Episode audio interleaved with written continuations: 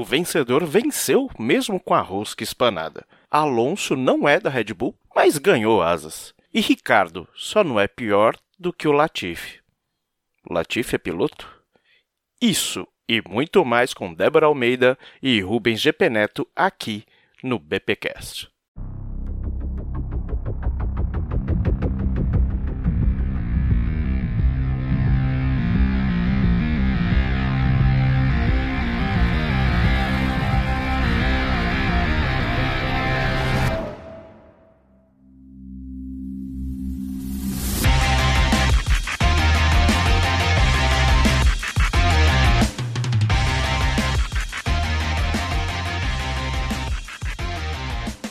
E estamos de volta com o BBcast, seu podcast de automobilismo e outras nerds.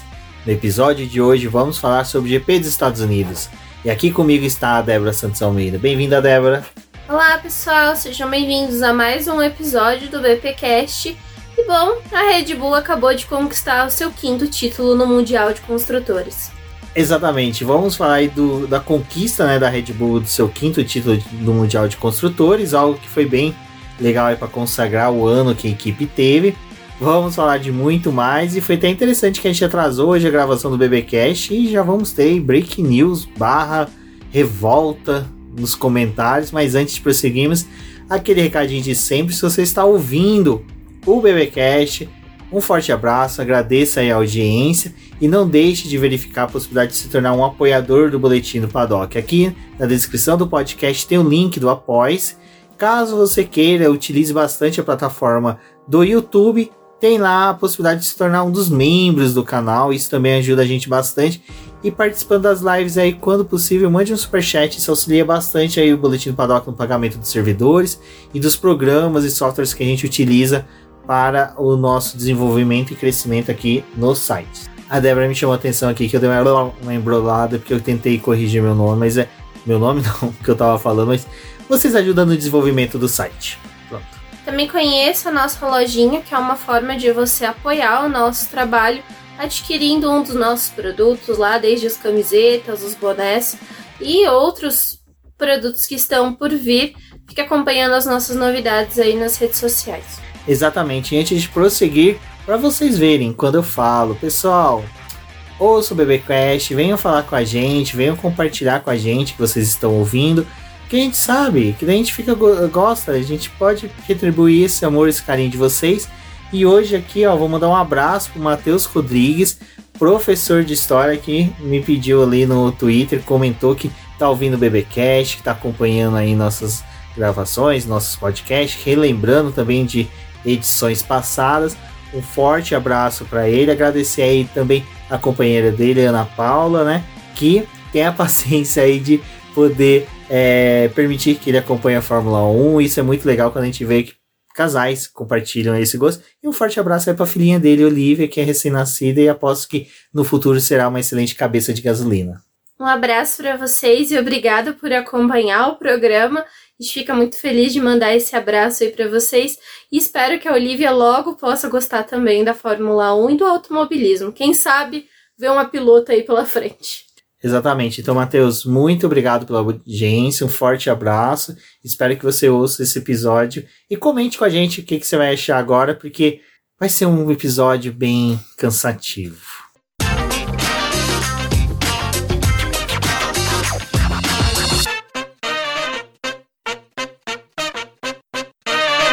Débora, eu falei que vai ser cansativo porque a gente não aguenta mais. Tem corrida, tem disputa na pista. O GP dos Estados Unidos foi formidável. O do Japão também foi um GP legal, mas temos que falar novamente de coisas chatas que vem acontecendo na Fórmula 1. O GP do Japão foi aquele suco de coisas erradas que a gente viu, trator na pista, corrida terminando fora, é, antes do tempo, faltando uma volta ainda. Ninguém sabia se o Verstappen era campeão ou não, ninguém entendia a regra, a gente já discutiu isso. E agora a gente viu o reflexo agora no final do GP dos Estados Unidos, que horas depois a gente teve uma punição que a gente vai comentar aí também. E do Japão resultou que agora não vai ter mais revezamento, né? De diretores, né? antes eram dois diretores, agora não vai ter revezamento porque um foi dispensado. Não tem como revezar um com um. É um mesmo. A gente está tendo uma grande divergência na aplicação de algumas regras e no entendimento do regulamento, mas é, o GP da, que a gente teve ali no Japão, ele teve um grande problema que foi com os tratores. Então, antes de tudo, né, foi a questão que mais acabou pegando ali, porque finalmente a FIA assumiu alguma culpa. Ela fez as análises das câmeras dos carros, da pista, de tudo que tinha acontecido ali, como foi a sequência dos fatos. E a reclamação dos pilotos trouxe algum resultado, né? Os pilotos que são membros ali da GPDA também fizeram parte dessa reunião e teve um consenso ali de que a atitude de botar os tratores na pista foi extremamente errado, porque eles perderam o controle de onde estava o carro do Gasly e sabiam onde estava a posição dos pilotos que estavam atrás do safety car, mas como o Gasly fez uma parada antes de ter a bandeira vermelha, eles não, não consideraram ali a, o Gasly na pista. E aí eles viram que a entrada do, do trator foi algo errado, que eles deveriam é, fazer só essas entradas quando fosse considerado seguro. A baixa visibilidade também era uma preocupação nessa corrida, eles não levaram em consideração, fora o uso dos pneus intermediários. Então, eles tinham prometido ali pós-GP do Japão que iam analisar algumas coisas, e a gente teve a reunião do conselho e debateram sobre o GP do Japão. Então, vão tomar um pouco mais de cuidado para a introdução dos carros que vão fazer né, a remoção, então as gruas, é, os tratores, né, enfim, eles vão ter um controle um pouco maior. Também vão criar um sistema para que avaliem todos os carros que estão na pista. Então, se alguém fizer uma parada, o que é muito comum quando tem um safety car na pista, eles saberem em quais pontos estão os carros. E optaram também, né? Porque assim, a gente estava tendo Newswitch e o Eduardo Freitas foram os dois diretores de prova escolhidos ali para poder substituir o Michael Masi. E eles estavam revezando a atuação nas corridas. Porém, é, os pilotos estavam sentindo uma divergência ali nos comandos que estavam sendo dados. E o Eduardo Freitas, infelizmente, estava envolvido na situação dos tratores, porque ele tem ali a sua parcela de culpa de estar envolvido nessa questão, ainda mais numa das pistas em que a gente sabe que teve o acidente do Jules e é um ponto muito tocante ali para todos, né? Então, o Eduardo ele foi afastado até o final da temporada, vai ficar o Newswitch comandando toda a parte da direção de prova. E eles vão trabalhar ali junto com as equipes para poder melhorar alguns pontos nessa divergências aí que estão acontecendo. É, também analisaram a questão dos pontos, viram que assim a regra no GP do Japão, da forma como estava escrita, foi aplicada da forma que era esperada. Porém, a redação ali, o texto sobre o, a pontuação, as coisas não estão adequadas, né? Como deveria seguir. Isso vai ser analisado para o próximo ano. Afinal, faltam três corridas para a temporada acabar, então não vale mais a pena fazer uma mudança para esse ano. Essa regra deve mudar para o próximo ano. Isso é importante eles analisarem o GP do Japão. A gente sabe que está tendo muita divergência e até os pilotos estão solicitando uma comissão ali, né? Do, desses comissários que fazem a avaliação de todas as corridas, que a gente tenha é, pessoas fixas. É, os pilotos entendem que tem uma dificuldade para você manter uma equipe fixa, porque são 24 corridas no ano agora, né?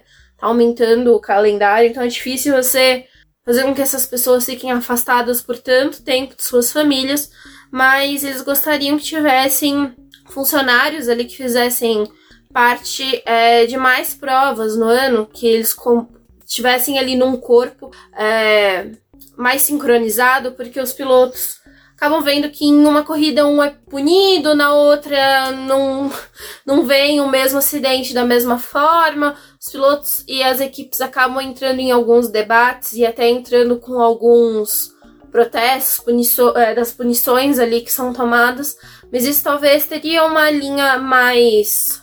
É, ter, não tênue, é mais linear se a gente tivesse um corpo ali que tivesse ciente de tudo que está acontecendo e tivesse precedentes das outras corridas, né? Porque muitos dos incidentes ali são analisados com coisas que já aconteceram, mas coisas que eles vivenciaram, não que outras equipes acabaram tomando suas decisões.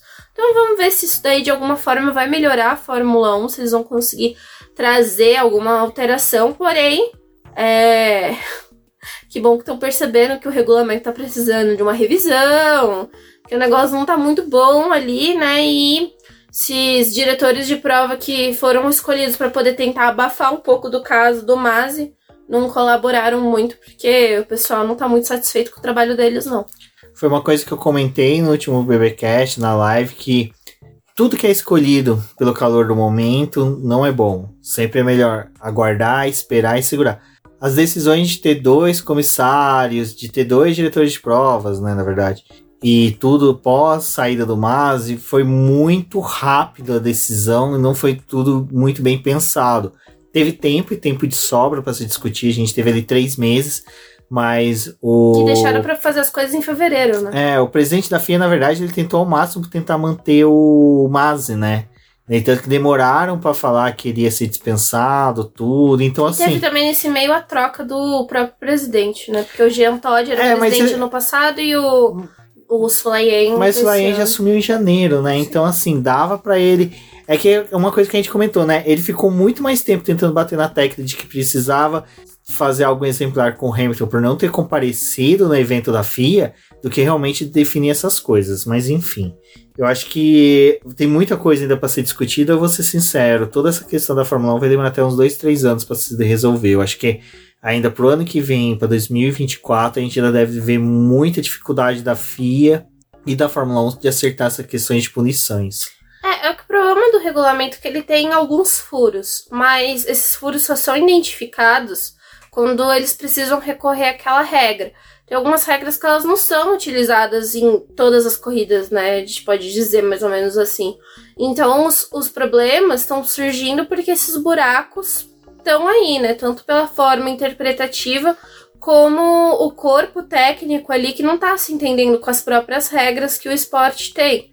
Então, seria necessário passar por uma revisão, mas eu acredito que eles vão fazer revisões nesses pontos que estão trazendo mais polêmicas agora. Porque os outros, a gente ainda vai ter problemas surgindo nos próximos anos, que vai levar contestação e nova, novos questionamentos aí. Então, é, não vejo algo tão claro para os próximos anos. Só se eles parassem realmente usassem esse período aí até o, o próximo retorno da Fórmula 1 como algo para poder sanar. Mas a realidade é que eles estão se preparando para poder correr num calendário muito mais apertado no próximo ano. Então acho que o regulamento acaba se tornando uma coisa meio que secundária, mesmo ele sendo a coisa que vai gerir o esporte, eles estão preocupados com outras coisas. Exato. Bom, e ainda no final de semana dos Estados Unidos, a gente ainda teve os testes, né, Débora, dos Logan Sargent, ou como o pessoal gosta de chamar ele, do Sargento Wolverine, Alex Palou, campeão do ano passado da Fórmula Indy, que gerou todo aquele embrólio com a McLaren ao anunciar ele na equipe, mas o cara acabou permanecendo na Ganassi. Testou pela, pela McLaren, só retomando, né? O Logan testou pela Williams. O Robert Schwartzman, que parabéns a Débora, que conseguiu escrever o nome dele sem procurar no Google. Eu, por exemplo, até a pronúncia tem que procurar no Google. E o Theo Pocher, que é o atual vice vice né, do campeonato de pilotos da Fórmula 2, atrás do Drogovic, que já foi confirmado campeão, testou aí pela Alfa Romeo, porque ele é piloto da academia desde a época da Sauber. Não, Bom, ele ainda ele é, é piloto da academia da Sauber, é, não é da Alfa Porque a Alfa Romeo não tem academia, né? Não. Uma tristeza. Poderia a Alfa Romeo só é um patrocinador master da equipe. É, pra mim ainda é chefona da equipe, mas enfim. Os quatro testaram, eu acho que assim, não tem muito que avaliar, porque realmente foi um teste protocolar, testes, né? É, os testes que eles estão fazendo é para ajudar as equipes a cumprirem os seus regulamentos, que tem que fornecer o carro em duas sessões aí para jovens pilotos, né, ocupando os dois carros. É, o primeiro treino livre tinha muita equipe que estava já tentando se preparar para a corrida e para a classificação porque o primeiro treino livre e o TL3 eles foram realizados no horário em que a corrida ia ser feita. Então, diferente ali do que acontece no segundo treino livre, que é mais voltado para isso, e geralmente é mais próximo do horário da corrida, dessa vez não foi assim. E também tinha a questão que na, no próximo treino livre, no TL2, ia ser dedicado aos testes da Pirelli. E você não pode destruir o carro, né, no primeiro treino livre, porque você vai precisar dele para poder ah, coletar os dados. Então, esses testes dos pilotos têm algumas contenções ali, por mais que alguns usem pneu macio, eles têm um pouco mais de controle, mas Schwartzman fez alguns testes para Ferrari ali aerodinâmicos. É um piloto que tem um pouco mais de controle com os carros de Fórmula 1, porque em Fiorano ele faz algumas avaliações, não do carro desse ano, né? Ele utiliza carros de, é, de temporadas passadas, mas Ferrari tem algum costume de colocar ele em pista, ele faz muito simulador também. É, o Palou, acho que me surpreendeu um pouco mais, porque ele tava andando com pneu médio, tava andando bem, assim.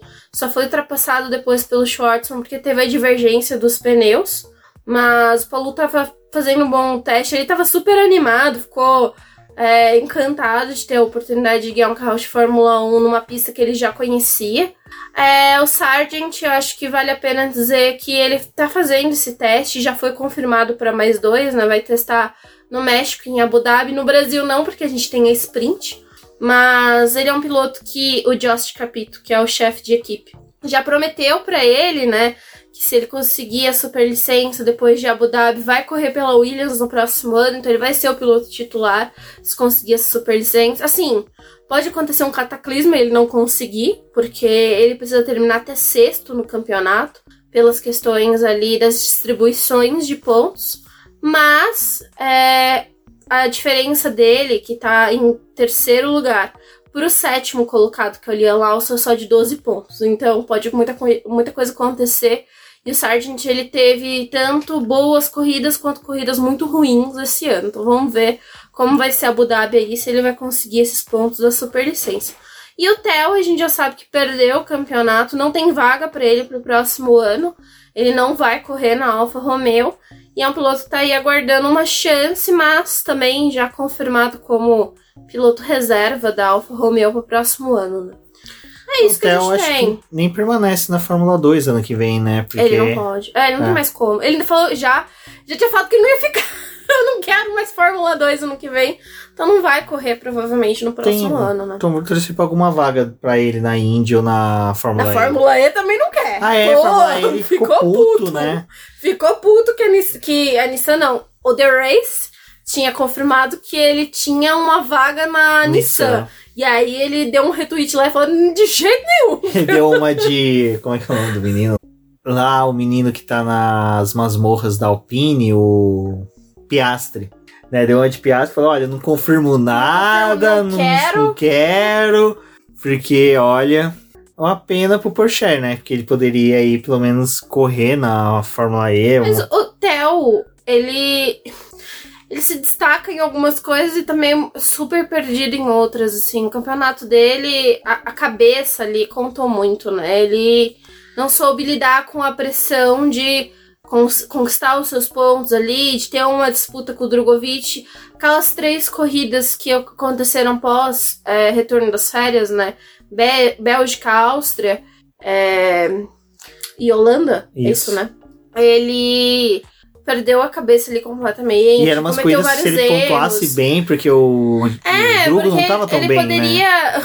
Na verdade, assim, todo mundo achava que o Drugo não ia voltar tão bem, porque o carro da MP estava dando uns sinais ali meio que de desgaste durante... antes de entrar nas férias, né? Então...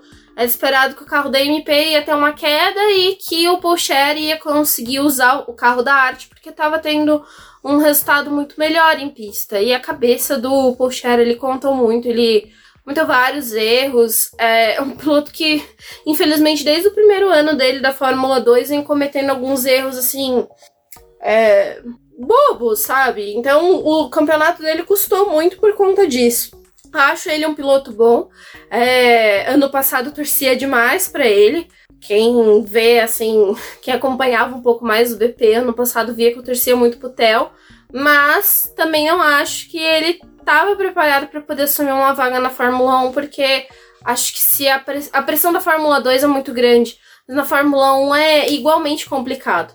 E você dá um carro para ele ali numa condição que ia ser, sei lá, talvez muito pior, porque a Alfa Romeo ela não é um carro para poder brigar pelas primeiras posições, é um carro que você briga ali no meio do pelotão pro final dele. Você precisa ter um controle emocional um pouco maior, porque você sabe que você não vai ter bons resultados. Está à mercê de um equipamento muito complicado. Então, acho que ele não estava preparado realmente para poder vir para a Fórmula 1 no próximo ano e torcer para que ele consiga uma vaga mais para frente.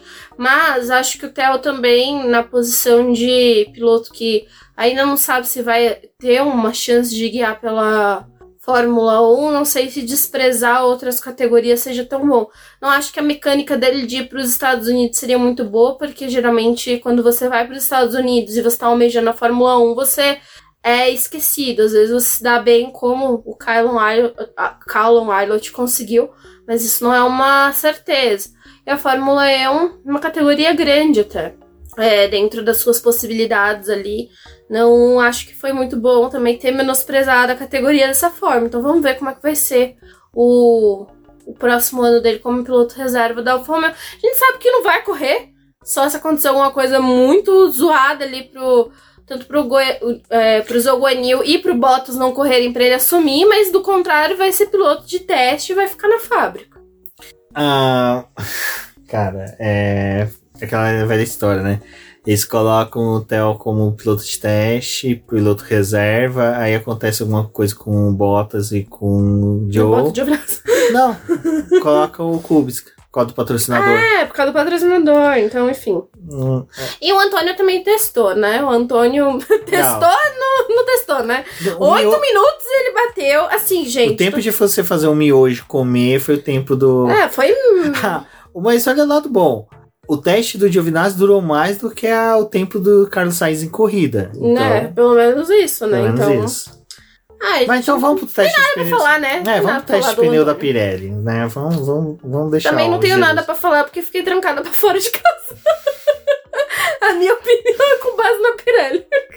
Não vi o segundo Vamos lá. livre. Segundo a Pirelli, valeu a pena ter feito esses testes? Não acho que até gente, agora não tem nada. Não tem Eles nada testaram o pneu duro, né? Vamos combinar que assim, os tempos, né? É uma testaram o pneu duro. né? Não, acho que o pneu duro ele é o maior desa- desafio que eles têm, porque ele não pode ser tão lento ao ponto de ninguém querer usar ele nas corridas. Mas é, é um pneu assim que é difícil de você ter um desenvolvimento. Porém, eles usaram esses pneus duros, até porque eles sabem que vão ter mais um teste, já que perderam a sessão ali no, no Japão, né? Então vão ter mais, mais uma avaliação aí para fazer dos compostos. Então devem trazer outro, o médio ou o macio, para as próximas corridas, é, que vão fazer essas avaliações. Mas, assim, avaliar os pneus slick não tem muito mais o que dizer, assim, os pilotos viram ali, ele é, ele é lento, obviamente, porque quando comparado com os outros compostos, ele é lento, mas acho que uma pessoa que saiu muito bem nos testes foi Carlos Sainz, ele conseguiu o melhor tempo dentre os pilotos que estavam testando os pneus do próximo ano. E também ele fez bastante, é, assim, o stint mais longo, né? Permanecendo com mais combustível na pista, dando mais volta, verificando durabilidade, porque era o que a Pirelli queria saber. Durabilidade, comportamento deles, e o Sainz fez isso perfeitamente. Agora, em questão de avaliação, é, os times também são falhos, porque a gente teve uma hora e meia de testes. E tinha piloto que na última meia hora já estava fora do carro. que Foi o caso do Hamilton, o Verstappen, o, o Pérez. Saíram do carro e não estavam mais avaliando. Então, assim, o pessoal também cobra o desenvolvimento dos pneus. Às vezes reclama que o pneu duro não funciona no carro, não consegue botar ele nas corridas para poder operar. O pneu duro que eu falo geralmente é o C1, né? É, o pneu mais duro da gama. E tem muita reclamação, mas na hora que você tem para poder testar, os caras também não querem ficar na pista por causa das questões do motor, já tá chegando o final da temporada, todo mundo de saco cheio. Então, assim, galera, também não ajuda a te ajudar, né? É, o que eu falo, né? Quando o pessoal fica felizinho aí, ah, 24 corridas, 30 corridas, né? Porque tem mais 6 sprint. O reflexo é esse, ninguém quer testar, Ninguém ninguém, quer quer, testar. fazer mais nada, porque tem que economizar equipamento, pilotos também já ficam Já de teve saco troca cheio, de motor de novo nessa corrida. Show coisa- de punições, né? Uma coisa que Por- vale a pena dizer é que, naquela coisa que a gente tava falando ali do Japão no começo do podcast, é, a, a Fórmula 1 né, em si tá, pediu uma avaliação ali, então eles vão conversar com a Pirelli para que os pneus de chuva sejam é, desenvolvidos. Então vai ter essa questão aí também visando o próximo ano. Quando vão testar esses pneus? Se a Pirelli vai ter tempo hábil para poder entregar um outro pneu de chuva, não sabemos quando isso vai acontecer. Entendeu? A Pirelli falou: não, se fizer uma solicitação formal, a gente vai fazer os pneus. Mas se as equipes não quiserem testar e eles não forem para um lugar adequado para testar, tipo como Paul Ricard, que já tem o sistema de irrigação da PIS, se for testar com aquela parafernália de, é, de caminhão-pipa, capitão-pipa, caminhão-pipa. É... é só Mugello. Não vai adiantar, né? É só não Mugello e Paul Ricard que tem pista com, com irrigação. Ou eles podem ir pro interior de São Paulo, né? Tem bastante lugar que tem plantação de batata com irrigação. Nos campos de arroz de Suzuka. Exatamente. Enfim, fica aqui minha crítica para as equipes, porque sim, defenda a Pirelli. Bom, e antes da gente finalizar sexta-feira aí, é bom destacar também que a Aston Martin parece, né, que ela tá conseguindo aí. Eu ia falar uma coisa. Parece que o fato dela ter entregado os, os, arquivos em formato Excel, não em PDF ali do teto orçamentário dela, ela conseguiu tirar um proveito, porque tá mostrando que o carro tá bem. Melhorou, né? Pra tristeza do Vettel, né? Que você tá vendo que tá. Nossa, no... o Vettel tá numa tristeza agora, que acho que sentiu, né? Que não vai correr mais. Aí tudo ele tá vivendo intensamente agora. É, e, e correu bem, né? O final de semana, e desde sexta aí mostrando é, bom desempenho. A sexta-feira acho que foi legal pelo primeiro treino livre, em que o Aston Martin tava andando bem. O segundo treino livre desconsidera completamente, porque foi os testes dos pneus. Mas no terceiro treino livre ali, quando eles voltaram para a pista, já na condição de simular a corrida e a classificação, tanto o Vettel quanto o Stroll estavam muito bem em pista. É, parece que a Aston Martin tá. Na verdade, assim, não é que ela tá melhorando. É ela tem pista que ela vai bem outras pistas que ela tá só no buraco, igual a McLaren, a mesma coisa. Mas nesse fim de semana eles conseguiram aproveitar bastante. E na corrida passada lá, né, é, em Suzuka, também teve. Assim, Austin e Suzuka acabam lembrando um pouco, porque eles têm trechos muito sinuosos, poucas partes de reta. Então são dois circuitos que combinam, mas lá em Suzuka a gente teve o fator da chuva e da pista molhada, e aqui a gente teve é, mais o circuito mesmo e a questão que a Aston Martin acertou na configuração do carro. Bom, e no sábado tivemos o classificatório, né? E a pole ficou com o Carlos Sainz. Eu acho que o destaque maior, porque a classificação não foi aquela coisa que nem normalmente é, que nossa, aconteceu isso, isso aqui. Não, acho que foi uma classificação normal da Fórmula 1, acho que só tirando mesmo o Carlos Sainz que conseguiu uma pole assim no fio do bigode ali no final do treino. Nossa, usei o termo fio do bigode totalmente errado, mas o pessoal entendeu, né? No fiapinho. E Stroll que enfiou o carro ali no Q3. Eu acho que, coitado, já quando saiu do Q2 já tava saindo do carro. Mecano deu um tapa no capacete. Fica aí que você tem que ir pro Q3, moleque. Aí eu acho que a volta do Stroll vale o destaque, porque ele só tinha um jogo de pneu macio e ele foi pra pista quando não tinha ninguém. Quando todo mundo recolheu o carro para poder preparar para uma segunda saída, foi quando a Aston Martin liberou o Stroll. Isso geralmente não funciona, porque quem pega a pista depois pega ela numa condição um pouco melhor, mais emborrachada, enfim. Mas é, ali em Austin teve a, um pouco de, foi um pouco diferente, né? Porque a pista já tava ficando mais fria, então pro Stroll é, pelo horário, é, né? valeu a pena ter feito isso e ele conseguiu o tempo, ele ficou com o sétimo lugar. Depois das punições que a gente teve, ele conseguiu largar em quinto. Uma vitória muito grande para Aston Martin. Felizmente não conseguiram levar o Vettel, né? Teve vários problemas. E a, a questão também, acho que só vale dizer da classificação, foi que durante os treinos livres, a direção de prova ele não estava ressaltando volta deletada. Ficou meio estranho a questão da volta deletada, porque os pilotos estavam extravasando o limite de pista e ninguém estava falando nada. Mas na classificação fizeram questão de deletar algumas voltas ali. E teve a divergência de umas voltas da Red Bull com uma da, da Alfa Romeo, que da Alfa Romeo deletou a do Zul. A do Verstappen não deletou e eles saíram no mesmo trecho assim, tudo cagado. É, eu, na hora que a gente for comentar da corrida, eu vou lembrar disso daí. Mas eu acho que realmente é até esse negócio de não dele, não informar que tá tendo pilotos estão extravasando os limites de pistas, já que é uma coisa que a Fórmula 1 quer ter, então eu Acho totalmente ridículo. Eu acho que a questão do limite de pista tem que deixar liberado, porque daí cada um, quem quiser extrapola, quem não quiser não extrapola, Tem mas mecanismos fica. pra você colocar na pista que você faz o piloto não ir algum. Sim. Mas limite de pista é meio besta. Você ficar chefiando cada É, coisa, mas eu né? acho que. Aí eu- daqui a pouco eu comento sobre isso dentro da corrida, mas vale lembrar antes de da gente mudar para domingo que houve, né, a show de punições, tá aqui como domingo, mas eu já vou jogar pro sábado, Débora, que teve Leclerc, Alonso, o Joe e o Pérez, que todo mundo já sabia ali na hora da classificação, e após a classificação no domingo de manhã, Ocon punido, Tsunoda também. Ou seja, agora é aquela fase da temporada mesmo que É vai ter muita punição. E é E eles esclareceram a regra, né? Lá, assim, esse final de semana não contou porque não teve ninguém que ficou com mais de.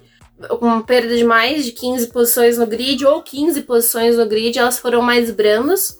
Mas, novamente, troca de motor, troca das peças aí. A da Ferrari é justificada por causa do próximo ano, eles estão tentando é, mexer na questão de confiabilidade porque a FIA aprovou. Então eles estão fazendo algumas mudanças e testando algumas. Agora o campeonato acabou, a gente tem uma mudança, né? Mas enfim. É, então, tô pensando aí pro próximo ano. A Alpine já trocou de motor várias vezes esse ano, tanto com o, é, o Alonso como com o Ocon. Então, o Ocon não se classificou bem, eles foram lá e trocaram os componentes do motor. O Tsunoda foi a, o câmbio, né? E, enfim, gente, as punições elas vão su- surgir. E agora a gente tem pistas que são favoráveis à troca, né? Não só o GP dos Estados Unidos, mas também México a gente tem uma pista que possibilita algumas trocas. Brasil, mesmo o pessoal falando, ah, é muito travado, difícil de ultrapassar. No Brasil também dá para você fazer trocas. E México e Brasil tem a questão da, da onde as pistas estão localizadas, né? O nível do mar que elas estão localizadas, isso acaba forçando mais o motor. Então é meio que normal você também fazer trocas nos Estados Unidos para já vir com os carros preparados. Bom, e aí? Domingo de corrida. Eu até na live falei, pô, eu não tô gostando tanto do GP dos Estados Unidos. É que assim, cota pra mim, na minha cabeça é: tem uma corrida boa e de repente vem duas, três chatas. Uma corrida boa, duas, três chatas, sabe? Então, é esse final de semana não foi uma corrida boa, foi uma corrida legal. Até temos que agradecer ao Walter e Bottas, que acho, como diz, disse muito bem o Fernando Campos ali no Twitter. Ele achou uma caixa de brita dentro de Austin, né? Porque quase ninguém vê brita ali naquela pista. Ele e o Giovinazzi? Ele é de Giovinazzi. Parabéns. Mas, antes da gente ter ali a largada, né? Quer dizer, desculpa só, retornando. Antes do acidente do Bottas, nós tivemos acidente ali na largada entre o Russell e o Sainz. Houve um erro do Russell? Houve. Mas eu não acredito que seria necessária uma punição. Até mesmo porque é uma coisa que a gente vai comentar daqui a pouco sobre punições. Que a Fórmula 1 vinha nos últimos GPs aplicando a ideia de que hum, é a primeira volta, Acidente de corrida. acidente de corrida permanece desse jeito sem punição.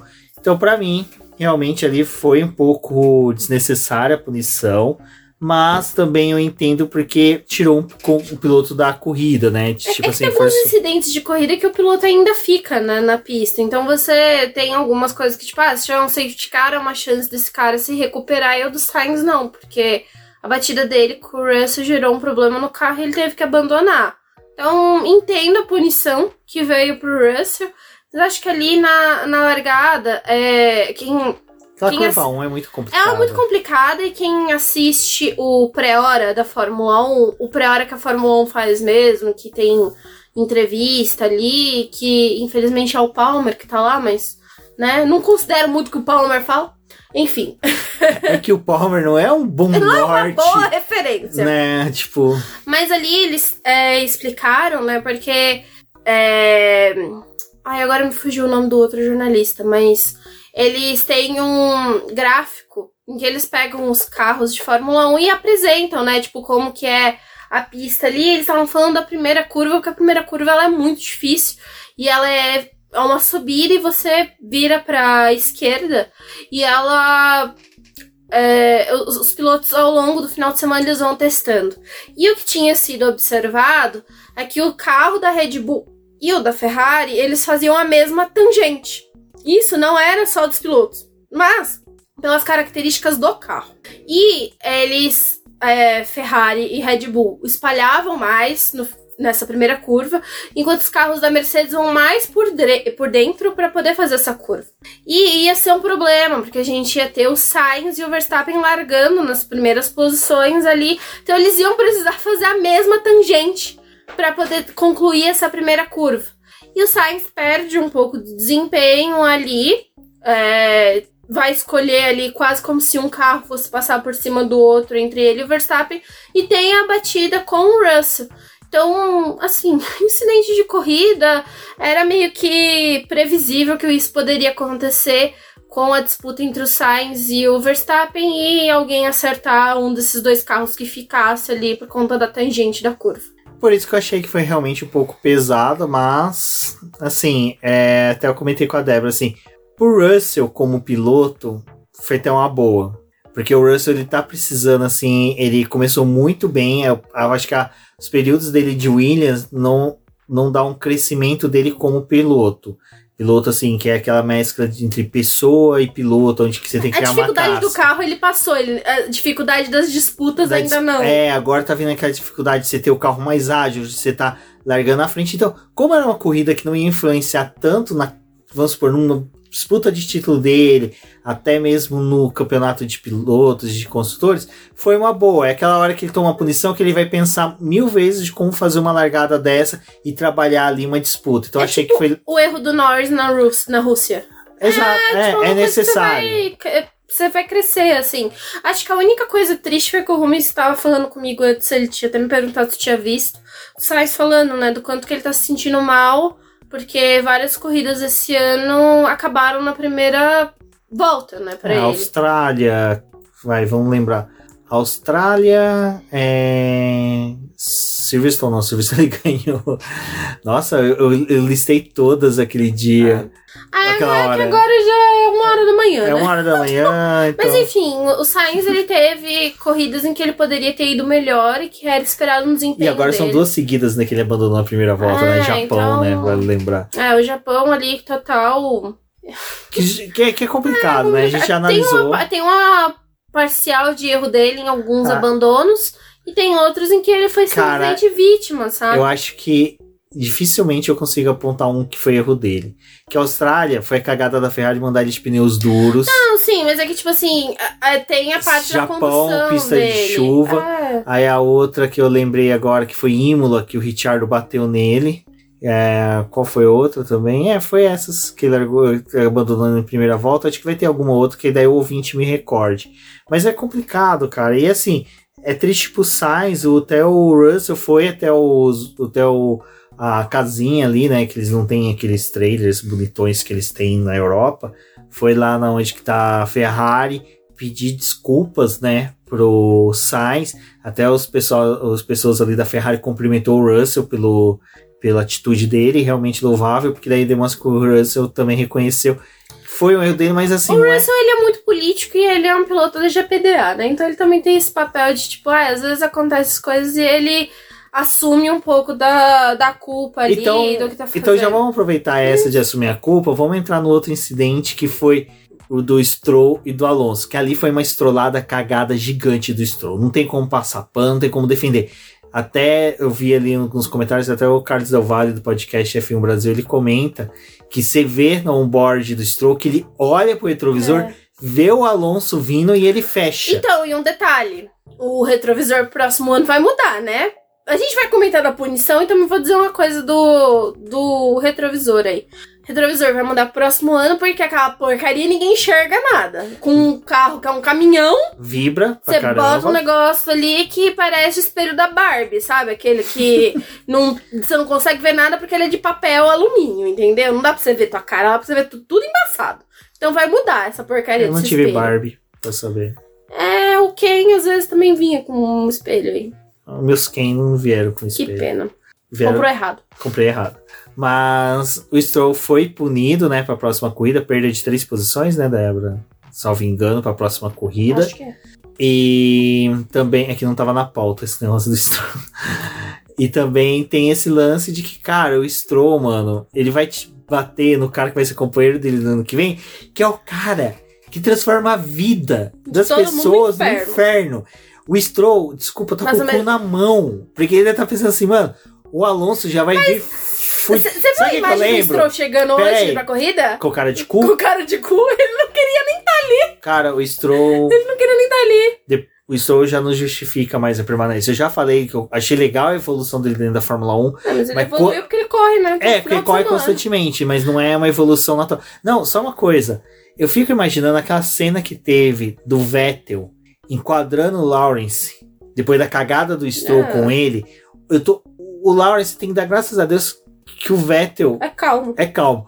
O Alonso vai enfiar dedo na cara e vai, vai- Mano, vai ser lindo. Eu acho que assim, o único bom, a única coisa que eu tô gostando ainda da permanência do Alonso dentro da Fórmula 1 e principalmente dele ir pra Aston Ele Martin. vai pra uma equipe de difícil. Não, é que ele, ele vai dar ele vai dar o ponto final nessa permanência da família Stroll na Fórmula 1.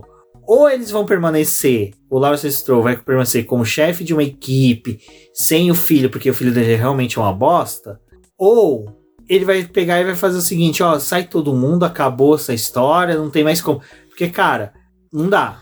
Assim, eu vou, vou fazer uma meia-culpa pro Stroll. Esse final de semana eles estavam muito bem. A Aston Martin tava muito bem.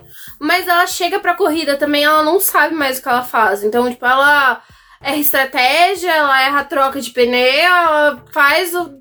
Ela esculhamba a corrida deles. Então, assim, o Stroll tava fazendo uma corrida decente. Eu acho que ele foi erro dele, porque, cara, tu olha pro lado. Vê o piloto vindo. Se você não vê, pelo menos assim.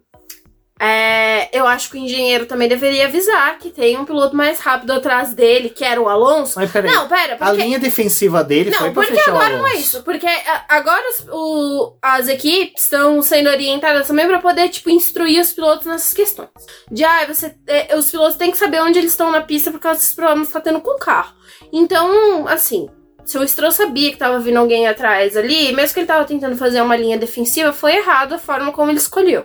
Mas o Stroll tava fazendo um bom final de semana. Então acho que, que tem, assim, as duas, duas partes aí. Acho que o Stroll é, melhorou muito, mas aí sempre tem aquela coisa, cara, tem uma corrida que ele caga tudo. Cara, aquela corrida que teve dele e o Bottas que saíram destruindo os carros tudo, né? Em chuva, enfim.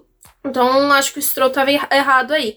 Mas o, o Alonso, coitado, naquele rádio dele, ele todo esbaforido, acho que ele falou assim, cara, eu tô vivo, como eu tô vivo ainda? E assim, foi foda o que o Fernando Alonso fez. Porque, cara, o carro dele bateu ali, tinha tudo pra poder ter estragado radiador, com aquele motor que tinha acabado de trocar no carro dele, se lascar todinho, e ele volta, passa pelos boxes, o carro todo destroçado, faz a troca da asa e volta pra pista. Cara, assim, Baku 2018. a, a Fórmula coisa. 1 errou em muita coisa, mas esse carro tá um trator que quem tem sorte de bater e não danificar muito, consegue terminar a corrida. Não é mais aqueles carros de papel do ano passado que batia e já era. Se esfarelava todo, você não voltava mais pra pista. Ele voltou. É que esse carro, por ser muito pesado e, e o efeito do propulso e do efeito solo, fez com que as suspensões também fossem mais Não, duras. Nossa, os carros, olha. Porque o. Alonso bateu de lado no guarda-rail. Não, quicou, bateu, bateu, quicou, bateu né? de, é, de cima pra baixo, porque o carro levanta ele pá. E aí, e, tipo assim, tá, os pneus absorveu também o impacto ali, aquelas bexigas, né? Não é as bexigas do ano passado, porque senão teria virado um carro de gangster pulando pra cima e pra baixo. Mas absorveu o impacto, ele ainda bateu no muro de contenção. Cara, olha, parabéns, viu, pra quem Não, projetou esses E, carros. e aí, e aí a gente já vai falar também da punição do Alonso que veio horas depois. Horas depois, meia-noite no Brasil. Ai, que delícia. É, o Alonso, cara, o cara é um monstro mesmo, né? Tem que venerar É. muito, assim. Eu acho que o, o que põe os títulos do, do, do Schumacher por ter sido derrotado por ele, mas do Vettel e do, cima, é. do Hamilton coloca muito acima, porque, cara, o que ele fez hoje, bateu, Não, destruiu cara. o carro, o carro da Fórmula 1 fica desalinhado, fica Não, e poderia difícil. ter desistido da corrida, né? Qualquer Poderia outro ter piloto. Qualquer outro mané, piloto da Fórmula 1, tinha encostado esse carro, tinha desistido. Porque ele desce do carro, merece, sim. ele desce do carro, ele senta no pneu É. de exaustão, imagina de dor. Então, assim, ele foi muito foda. E nesse ponto agora da punição que a gente vai comentar rapidinho, antes de continuar sobre a corrida, eu achei muito errado pelo seguinte. durante a corrida inteira, para quem não soube, o Alonso foi, devem estar sabendo já, né? O Alonso foi punido porque o retrovisor dele saiu do carro, quebrou ali e ficou vibrando durante 25 voltas. O retrovisor dele ficou quicando no carro até se soltar. Ficou solto e a equipe não fez nada. A equipe não fez nada e nem a FIA. E, a, e os diretores deram bandeira preta e laranja para ele, para ele poder parar nos boxes. Então, ou seja, a FIA ficou ali olhando aquele retrovisor quicando o tempo todo. Tinha imagens, tinha as imagens. imagens foram mostradas, mas ninguém fez nada. Depois que acabou a corrida, a Haas ela entrou com um protesto contra o Alonso e também contra o Pérez, porque o Magnussen, né, os seus pilotos ali da Haas foram punidos com não puni, é, punido, né, a gente pode falar de punição com a bandeira preta e laranja quando você precisa voltar com o carro para os boxes, porque o seu carro foi considerado inseguro. Então você tem algum reparo ali para poder fazer. E eles fizeram essa observação, pô, mas o Alonso tava com o carro ali e depois soltou o retrovisor. E o Pérez a gente já comenta depois. O Alonso foi punido com um stop and go, mas como a corrida já acabou, ela se transforma automaticamente numa punição de 30 segundos. E ele que tinha terminado em sétimo caiu para décimo quinto. É, eles consideraram que o carro do Alonso estava inseguro permaneceu muito tempo inseguro na pista, que a Alpine não tomou nenhuma decisão de chamar ele para os boxes. E o retrovisor no carro é considerado uma peça, né? Tipo, segurança. Então ele estaria inseguro é, em pista por não estar com seus dois retrovisores. Então, tipo, mais prudente que eles querem dizer é que a Alpine deveria ter recolhido o carro. Mas vamos falar lá do que eu estava falando no retrovisor. Cara, Tá todo mundo reclamando que não dá pra poder ver porcaria nenhuma com esse retrovisor. Então acho que ele estando ali ou não estando, não está fazendo diferença alguma, porque ninguém consegue enxergar nada com aquela porcaria. Você dizer que ele tá inseguro, os 20 carros do grid estão inseguros. Porque não dá pra ver nada com aquela porcaria. É, mas acho que eles esperavam que, tipo, a Alpine, quando fez a parada com o Alonso, que tivesse, então, colado aquele negócio ali com uma fita para que ele permanecesse na pista e não tivesse soltado foi punido depois de uma grande corrida aí. E é isso. Assim, depois de toda a corrida, depois de ter trambecado todo o carro, ter recuperado posição, foi punido e voltou lá pro fundo. parabéns, viu, pelo atraso na punição. E parabéns pela raça, pela sua observação também. Vamos lá, agora só, tipo, break news. Pam, pam, pam, pam, pam. Ah, o Adam Cooper, que é um dos jornalistas que cobra a Fórmula 1, trouxe agora no Twitter que a Alpine apresentou uma contra é, uma contrarrazão ali, né? Ela a... pode. Toda equipe que é punida, ela pode depois entrar com um recurso para poder tirar essa punição, pedir uma reavaliação. É, no caso, a sustentação dela, da tese, é que a equipe. A Haas apresentou a contestação muito tempo, quer dizer, apresentou o protesto muito tempo depois do que deveria, e que também a própria FIA, pela omissão durante a corrida da bandeira preta e laranja, afirma que o carro estava seguro. E quando a equipe liberou o carro para a pista, já tinha imagens do retrovisor quebrado, a equipe avaliou que estava seguro durante a transmissão inteirinha, então teve ali a FIA que admitiu que o carro estava seguro. Então, é para vocês verem que realmente a própria FIA e a Fórmula 1 não estão mais sabendo como lidar com essas questões. É ridículo, é patético. A gente tem que, mais uma vez, ter que ter o término da corrida e não saber qual que vai ser a real posição dos pilotos no grid final, né? Então, vamos aguardar.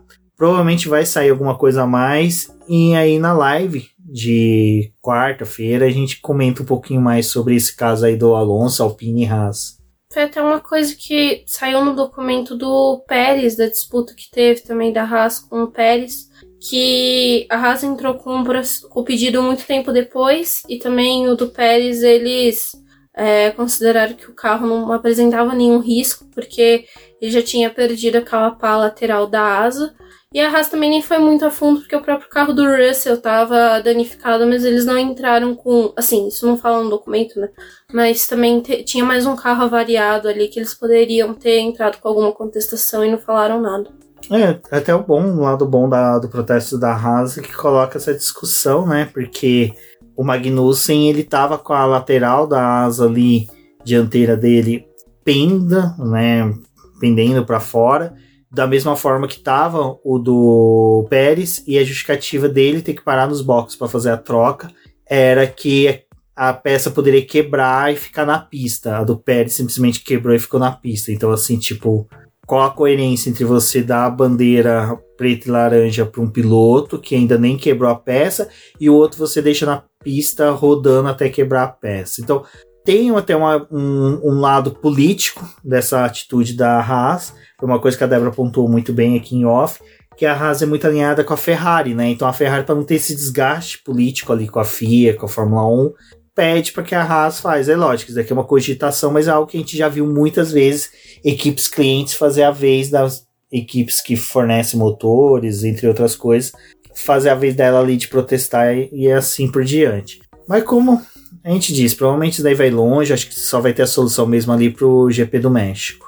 E ainda tem outro ponto, né, Débora, que o acidente foi um acidente feio entre o Alonso e o Stroll, o carro do Stroll ficou no meio da pista, nitidamente ia precisar de um trator entrar na pista, cheio de detritos. E mais uma vez, bandeira amarela e safety car. Bandeira amarela por quase uma volta e safety car, sendo que na hora que você abre ali o Twitter, todo mundo falando, né? Ué, tinha que ser bandeira vermelha, de perfis de jornalistas, produtores de conteúdo no Brasil, também com o pessoal de fora. É, eles também estão avaliando essa questão da bandeira amarela, a dupla bandeira amarela e a vermelha, mas é, o GP dos Estados Unidos também é uma corrida curta, né? Então não precisava ter muitos dedos ali, não tinha chance de chuva, o horário que eles estavam realizando a prova também não é o mesmo do segundo treino livre, que tem a possibilidade de você ir entrando mais pro entardecer. Mas acho que o mais prudente realmente deveria ter, ter ido pra bandeira vermelha, ter que entrar trator para remover carro, tinha os problemas dos destroços ali que na hora da batida os pilotos pegaram destroços, mas depois também ainda tinha alguns pedaços ali que eles precisavam desviar. É, eles são muito relutantes de colocar a bandeira vermelha e acabam perdendo muito tempo atrás do safety car sem necessidade. Bom, e a gente tem que falar que os velhinhos hoje fizeram uma tremenda de uma corrida. Hoje não, né? Ontem, né? Porque Hamilton fez uma excelente corrida, liderou a prova, até ali dava uma esperança de que seria a vitória dele no ano. Vettel, também mais para trás, fez uma excelente corrida, um excelente desempenho dele, é o que a gente até falou que a Aston Martin parece que acertou bastante. E Alonso que a gente já comentou, mas acho que o destaque fica por Hamilton mesmo, que fez uma excelente corrida, mostrou que a Mercedes quando tá bem acertada, tá bem azeitada ali, pode fazer sim frente a Red Bull e a Ferrari com boa estratégia de pneus é que realmente o carro da Red Bull é um carro de outro planeta este ano, né? Não tem como combater, mas deu uma emoção. Acho que é a emoção que a gente faltou o ano inteiro de disputas entre Leclerc e Verstappen. Nessa corrida a gente teve com Hamilton e Verstappen. Eu tava esperando já um certo tempo, né, ter algum embate dos dois aí. Acho que essa corrida foi como você falou, né? A melhor em que esses dois conseguiram se encontrar de fato, brigando por uma posição real em pista. E foi uma corrida muito boa do Hamilton. Acho que, bom, a própria Mercedes não acreditava que ia ser possível uh, eles brigarem por algo muito bom, mas o Hamilton se valeu ali de largar de um terceiro lugar e também do Sainz ter saído no começo da corrida foi tudo muito equilibrado. Infelizmente, o final da prova é aquele, né? A gente já meio que esperava e também a própria Mercedes talvez comeu um pouco de bola aí, porque o Hamilton só tinha um pneu médio para largada, é, para a corrida em si, e contava com dois pneus duros, algo meio semelhante com que é, a corrida do ano passado, né, ela foi muito pautada por uma largada de pneu médio e dois extintos de pneu duro. Mas o carro da Mercedes ainda tem as suas divergências. Tem pista que eles funcionam muito bem com os pneus duros, tem outros que não. Bom, e aí temos a vitória do Verstappen, né, Débora? Que foi depois de um erro de pit stop raro da Red Bull, algo que assim, a gente estranhou, porque com a parada do Pérez, que a gente até esperava a troca ali da asa, mas não houve a troca da asa, eles fizeram em 2.1.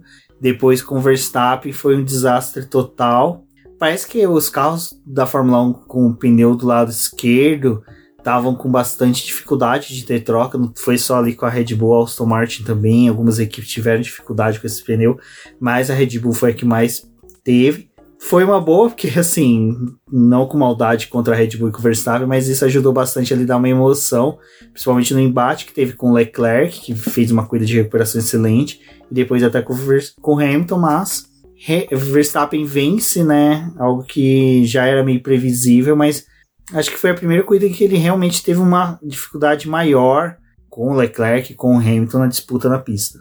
Fora o vento também, né? O vento durante toda a corrida foi um. Coitado. Algo que ele reclamou.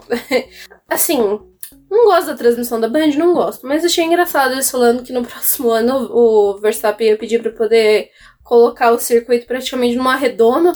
É, Stephen King está aí para poder realizar o sonho dele. Se eles quiserem, dá para poder colocar o circuito numa redoma.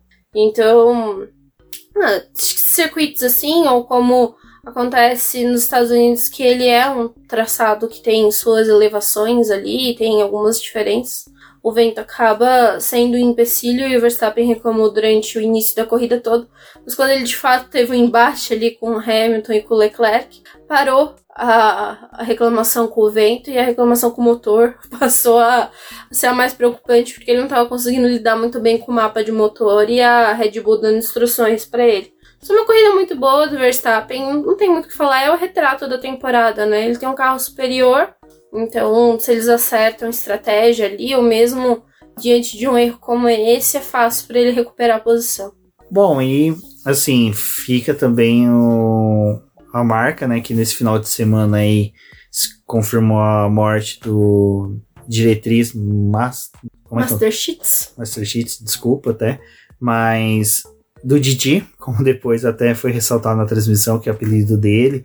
Então, é uma pena, é uma perda não só para a Fórmula 1, mas para todos os esportes. Quantas vezes a gente viu brasileiros se destacando em várias categorias é, por praticar esportes patrocinados pela Red Bull e até vale um destaque que eu sempre achei muito bacana, que a Red Bull no Brasil, pelo menos, deu muita Brasil e outros países também, mas deu muita voz para atletas de periferia, com street dance, skate, patins, é, esportes em que normalmente eram marginalizados por grandes companhias em patrocínio, e a Red Bull foi lá e apostou. A gente tem grandes nomes do Brasil, até nas Olimpíadas, né? A gente viu vários atletas brasileiros que são atletas Red Bull. No automobilismo nacional, a gente pode até destacar que até, até hoje o Kaká, o Fraga são pilotos Red Bull. Daniel Serra foi por bastante tempo piloto da Red Bull, e engraçado é piloto da Ferrari, mas uma, uma perda aí pro Didi é uma torcida, até uma coisa que ressaltou nosso querido Cristiano Seixas, que é o risco de, às vezes, numa mudança de diretoria, entrar uma galera aí que pense mais no financeiro e menos no marketing e acabe diminuindo patrocínios, mas eu acho pouco provável, porque até uma coisa que o Valese trouxe no texto, que até eu republiquei, vale muita leitura, que é o dono da, do, do Touro Vermelho. Vou pôr o link na descrição desse podcast. Que ah, enquanto que a Coca-Cola, por exemplo, colocava 9% do seu lucro como dinheiro para investimento no marketing, a Red Bull colocava um terço. Então, tudo que ela ganhava, um terço virava para marketing. Então, isso dentro do marketing está dentro do patrocínio para pilotos e, e várias coisas. Então, fica aqui nosso pesar, até o pessoal que sempre falou que a gente foi é hater da Red Bull, mas é, saibam que toda vez que uma equipe está em evidência, normalmente todos os pontos negativos e positivos dela sempre são bem batidos, mas a Red Bull a gente sempre teve aquela coisa de falar bem dela quando ela faz coisas boas e acho que o grid da Fórmula 1 hoje só é composto de excelentes pilotos, porque a Red Bull tem uma boa academia e colocou excelentes pilotos. Então, acho que é um momento triste, assim, vale pensamento pra, por tudo que o Didi fez aí pela Fórmula 1 e torcer aí para que a, a memória dele não se apague dentro da categoria. Acho que a, a, Red Bull, né, como você falou, ela tem vários pilotos no grid e quando a gente analisa o grid, assim, tipo, da onde alguns pilotos acabaram chegando, eles têm algum vínculo com a Red Bull, muitos deles.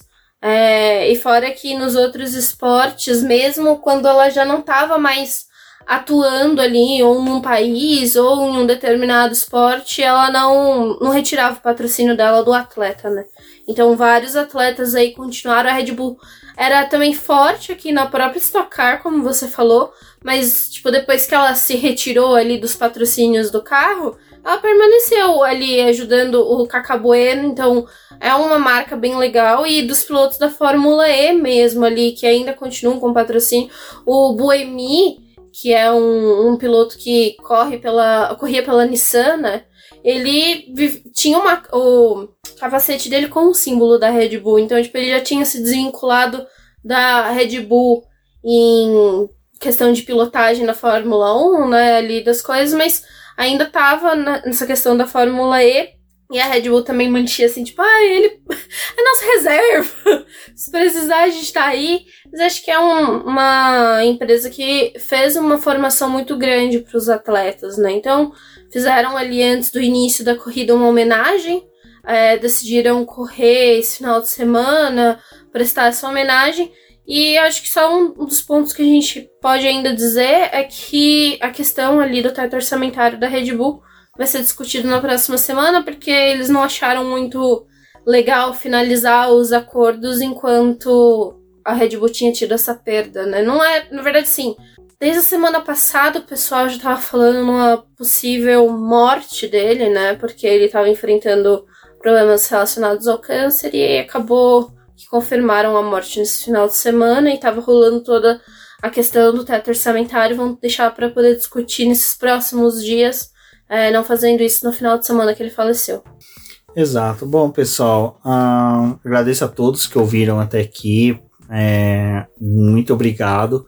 Agora, live quarta-feira, semana que vem temos, final de semana que vem temos GP do México e depois preparativos para o GP do Brasil. Então, quem ouve a gente que vai pro GP do Brasil já vai conversando aí com a gente. Pretendemos fazer algum encontro aí com a galera, nem que seja no sábado aí. Normalmente a gente vai lá no Cu do Padre, que é um bar ali em Pinheiros, mas é lógico, todo encontro, qualquer conversa aí com a galera vai valer a pena. Eu sou o BGP Neto, agradeço a todos e até a próxima. Até a próxima.